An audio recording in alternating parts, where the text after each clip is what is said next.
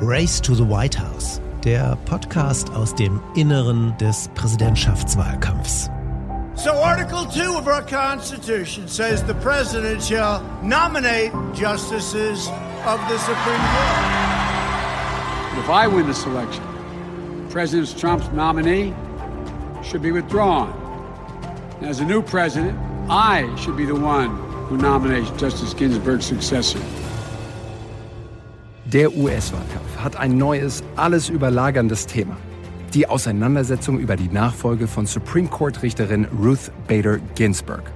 Sechs Wochen vor der Wahl ist es eine historisch einmalige Situation, die Präsident Trump natürlich um jeden Preis nutzen wird.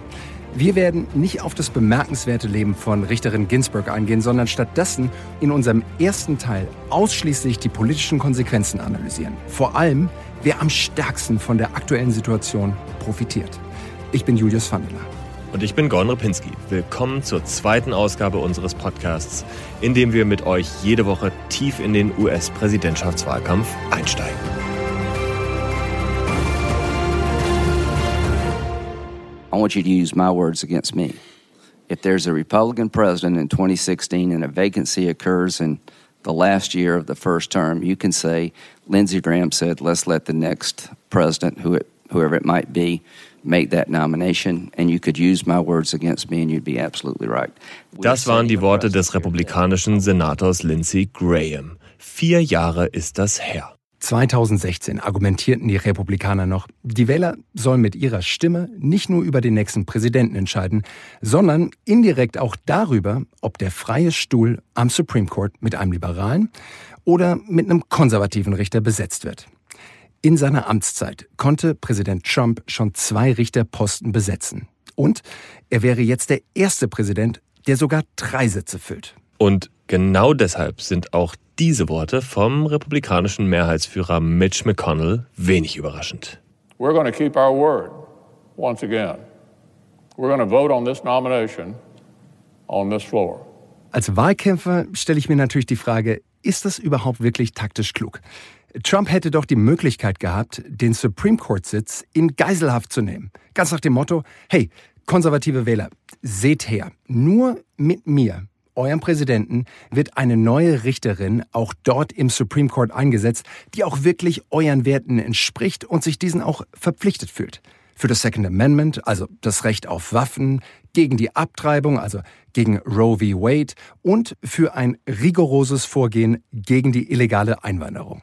Und vor allem hätte Trump damit ja auch konservative, aber zugleich soziale Wähler zurückholen können, die von ihm die Nase voll haben. Also zum Beispiel Veteranen, die er mit seinen Aussagen über gefallene Soldaten brüskiert hat.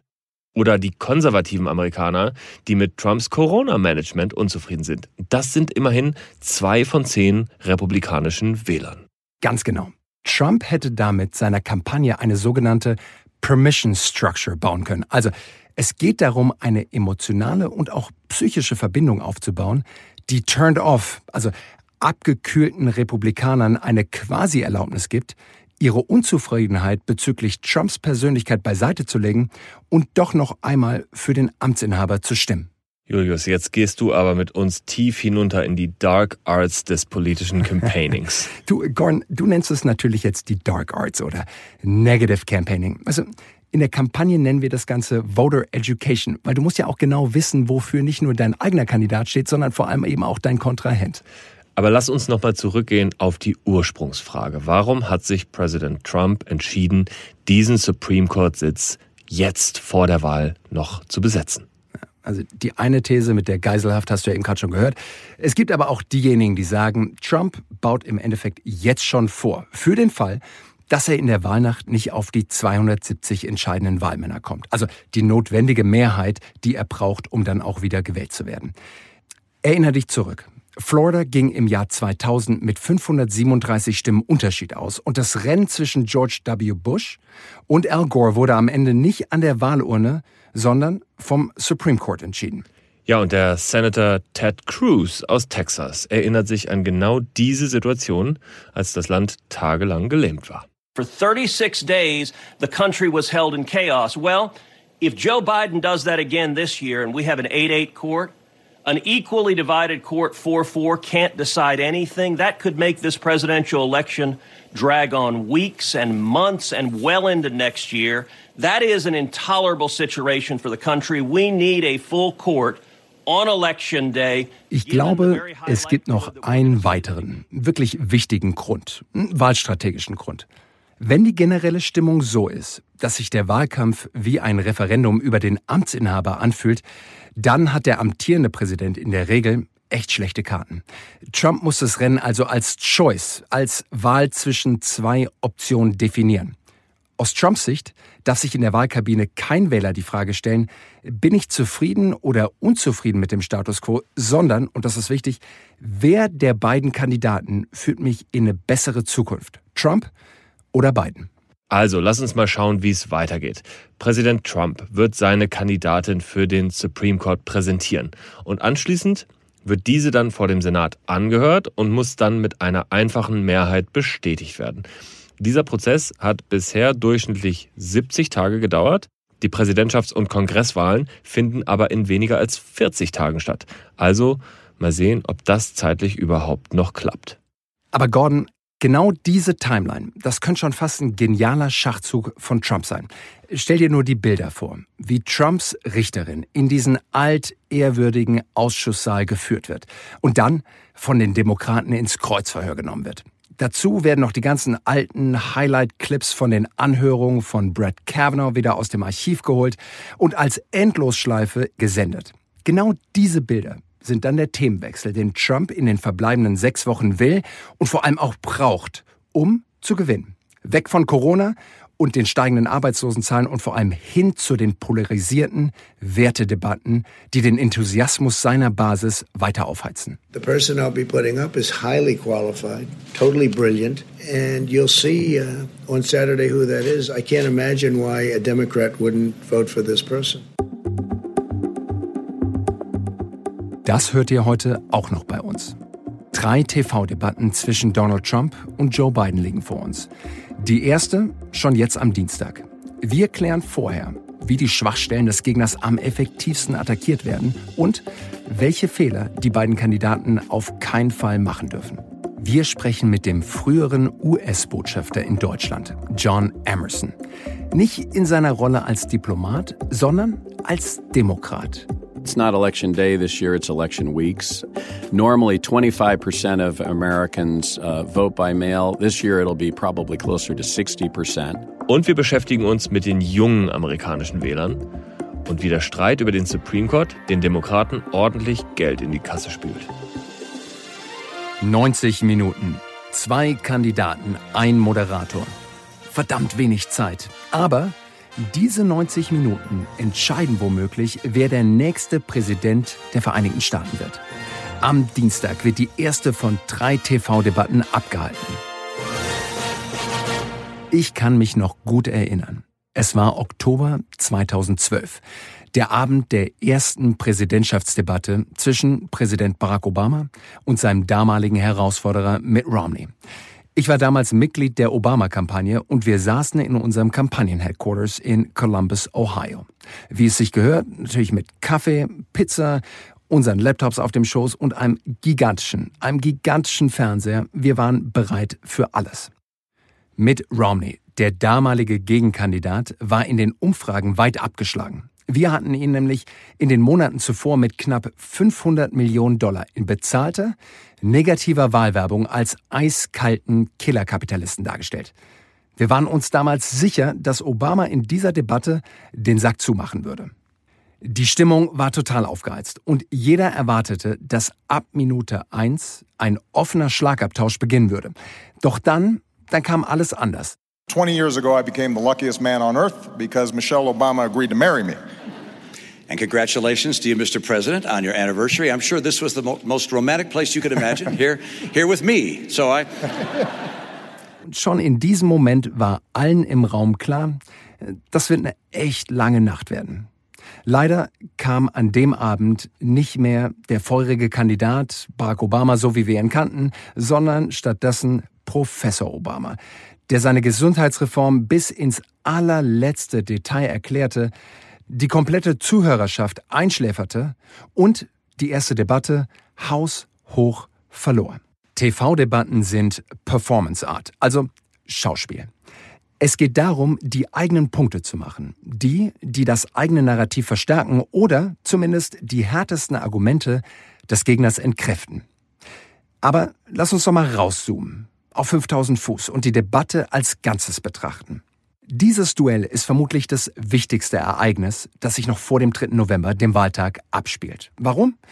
Weil es bis dahin keine größere Bühne mehr geben wird.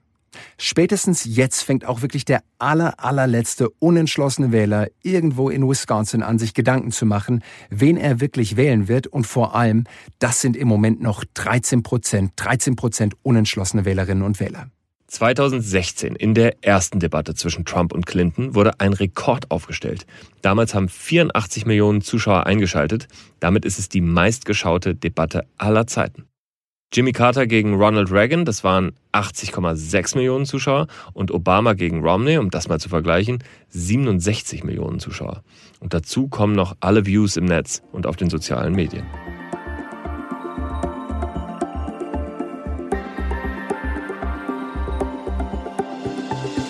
Julius, was glaubst du?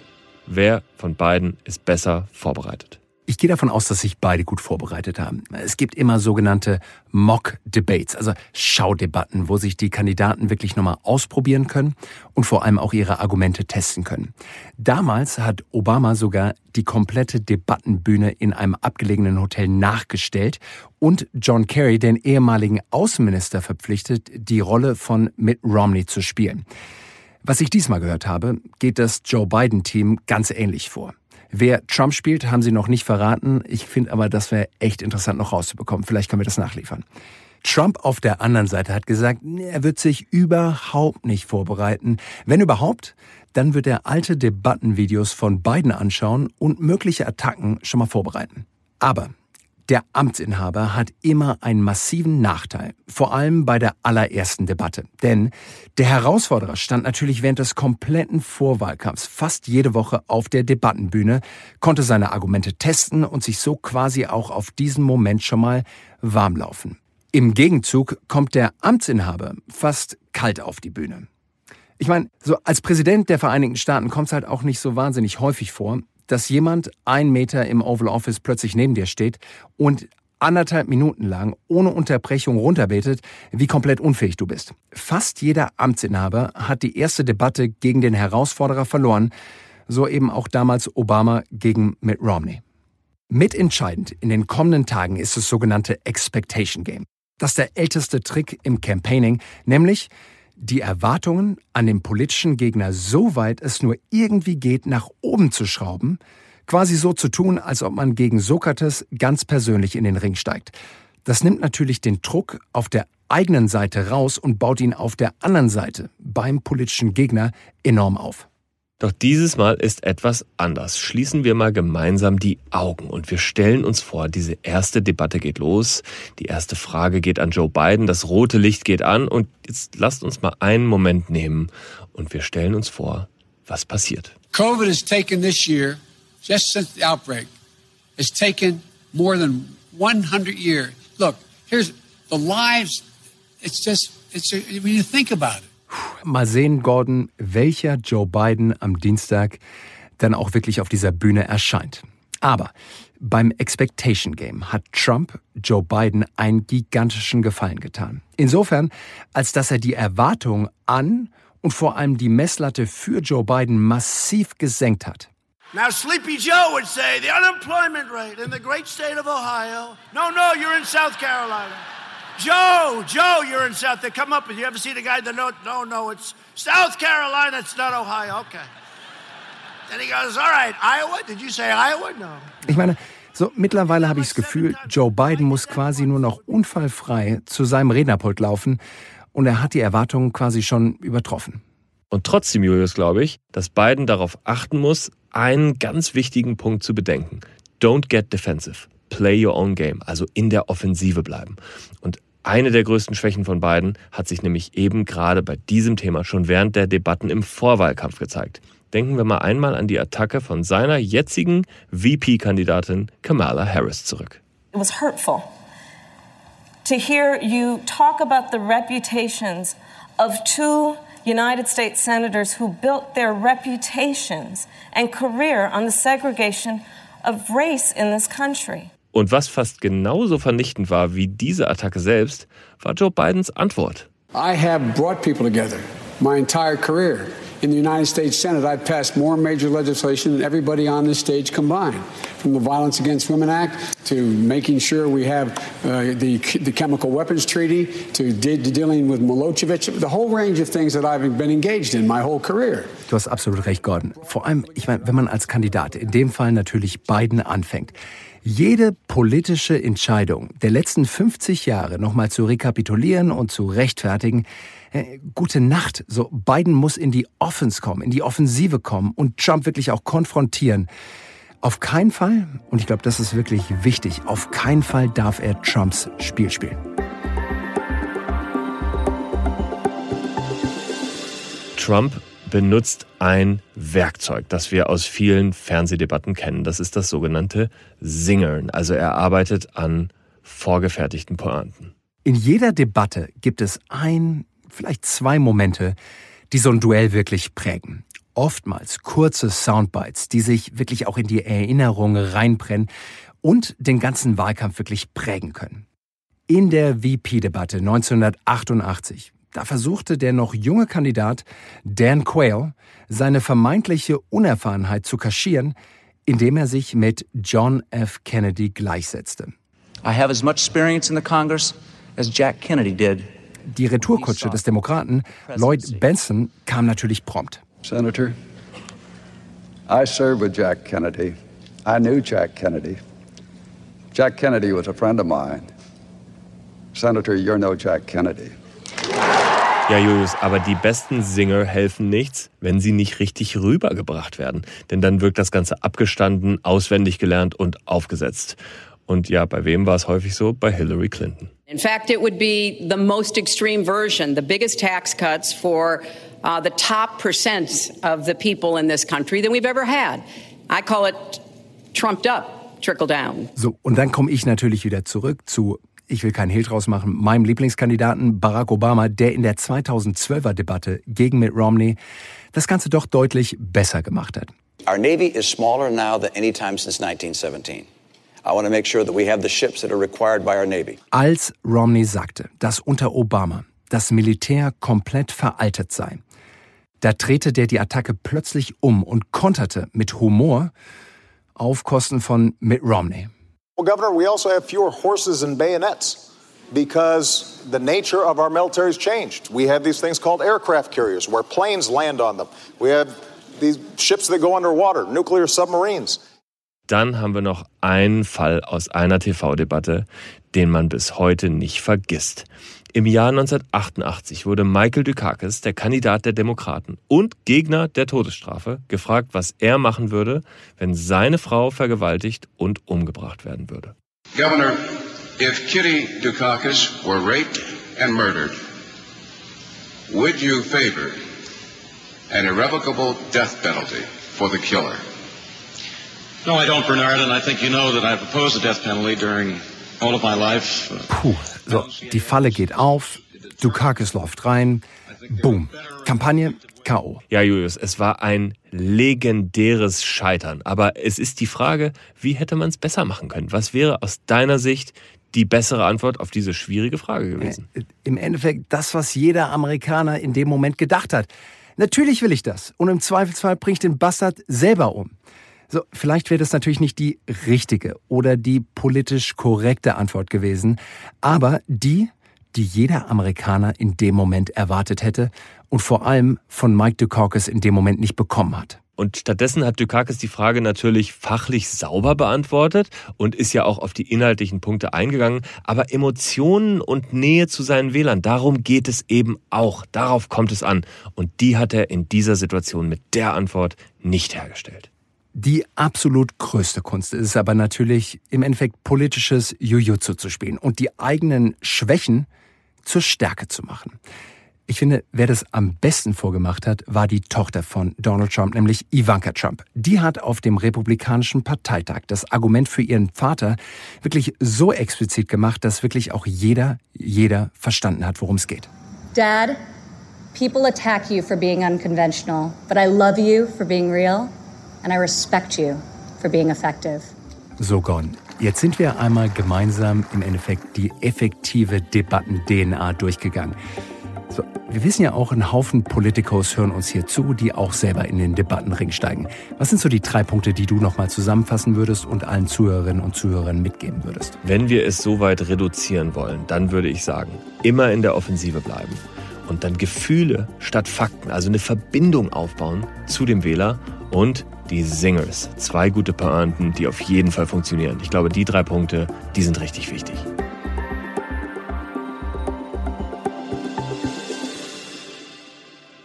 Wir gehen jetzt kurz weg von Washington, DC, zurück nach Berlin, aber wir bleiben natürlich noch beim US-Wahlkampf. Hier in Berlin habe ich den ehemaligen amerikanischen Botschafter in Deutschland getroffen, John Emerson. Von 2013 bis 2017 war er der oberste Vertreter der Amerikaner hier in Deutschland. Doch ich habe mit ihm nicht in seiner Rolle als Diplomat gesprochen, wir haben uns als Campaign Operatives, also als Wahlkampfhelfer unterhalten, denn wir haben beide zusammen in der Obama-Kampagne gearbeitet, wo John Finanzchef der Demokraten war, vor allem aber auch Barack Obama in wirtschaftspolitischen Fragen beraten hat. John und ich haben über die enorm hohe Zahl von Briefwählern gesprochen, eine Millionenspende von Mike Bloomberg und darüber, was die Kandidaten in den verbleibenden 39 Tagen vor der Wahl noch tun sollten. Mr. Ambassador, I read a story. They called you Mr. Fix It. And it said, when things don't run right, the White House calls John Emerson. His job, making sure that politicians and voters are happy. So, my question to you is what's your secret sauce? How do you keep voters and politicians happy? Well, that was during the Clinton years when I was in the Clinton White House, and it pertained to the effort we were leading in California to recover from the massive earthquake that rocked our state back in 1994. And, uh, you know, I think the secret to keeping uh, voters and citizens happy is transparency, communication, responsiveness, and innovation, and not being afraid to try new things. Now, when you talk about transparency, how important is it for both the Democrats but also the Republicans this time around to focus on vote by mail? Well, first of all, I say it's not election day this year, it's election weeks. Many states that have never used vote by mail before extensively are having to use it because of the COVID situation. Normally, 25% of Americans uh, vote by mail. This year, it'll be probably closer to 60%.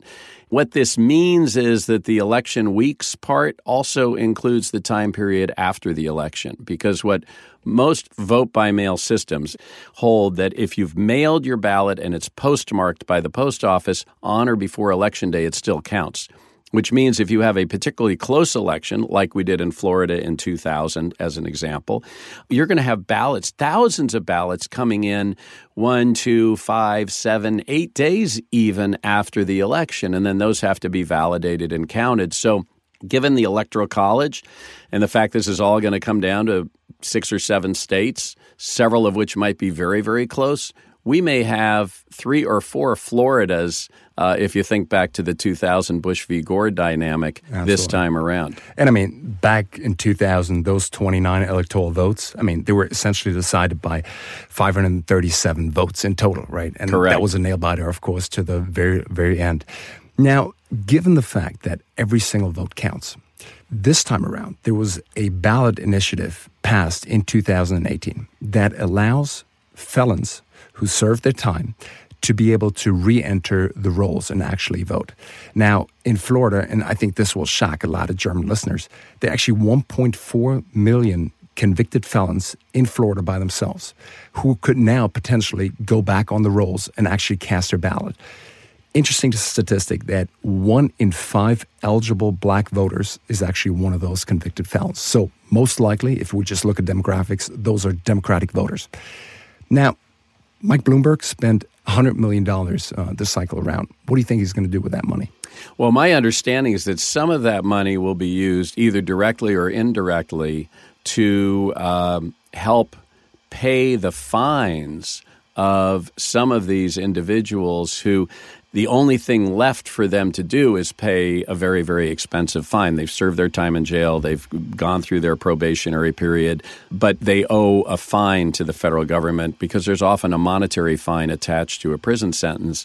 So the idea is that that Bloomberg will help to eliminate some of those fines, and that would allow more and more people to register to vote. So we'll see what happens. That's it's a short period of time between here and now. Don't forget, most states don't have same day voter registration. You actually need to register to vote about you know uh, three or four weeks before the election. So we're talking about a two to three week time frame here for this to take place. But it could have an impact. And as you said, Florida came down in 2000 just slightly over 500 votes. Having run campaigns, you know that the most scarce resource in every campaign is time. Correct. Money you can always replenish, but time you can't go back. What would you advise both candidates to do in Florida right now? The two things I would say are this I think particularly for the Biden campaign, I would strongly encourage him to physically get to Florida, even though you can do this stuff virtually. When you're physically in a place, even if it's a socially distancing environment, you can do the local media. You can talk to the local radio stations and TV stations, and it allows people to hear more unfiltered you know who you are and what you're going to do and what your plans are. So that's p- advice number one. Advice number two is I can't overestimate the importance of voter contact in terms of getting out the vote, whether it's on the phone or through the mail, but in particular, knocking on doors. And unfortunately, there's a lot less knocking on doors in this COVID environment. A lot of people wouldn't want to open their door and talk to somebody. But the idea of identifying who your supporters are, reminding them to register, certainly reminding them to request a mail in ballot, reminding them to fill that ballot up and send it in. I would say invest a lot more money in that. In actually reaching those voters. Yes. And, you know, going back to the 2016 campaign when Hillary Clinton didn't spend that time in Correct. Wisconsin. So you're saying go there and actually be physically on the ground. Yeah, I knew the Hillary campaign was in trouble. When I found out she was going to places like Michigan and Wisconsin and Pennsylvania the last two days of the stretch, election right. instead of Florida, North Carolina, Arizona. So it's like, uh oh, they think they need to shore up places that they should already have. And, um, you know, I think what's interesting is both candidates are spending a lot of time in Pennsylvania this time. Keep an eye on Pennsylvania. That could become one of the most important swing states. Mr. Ambassador, thank you so much for joining us. Thank you so much.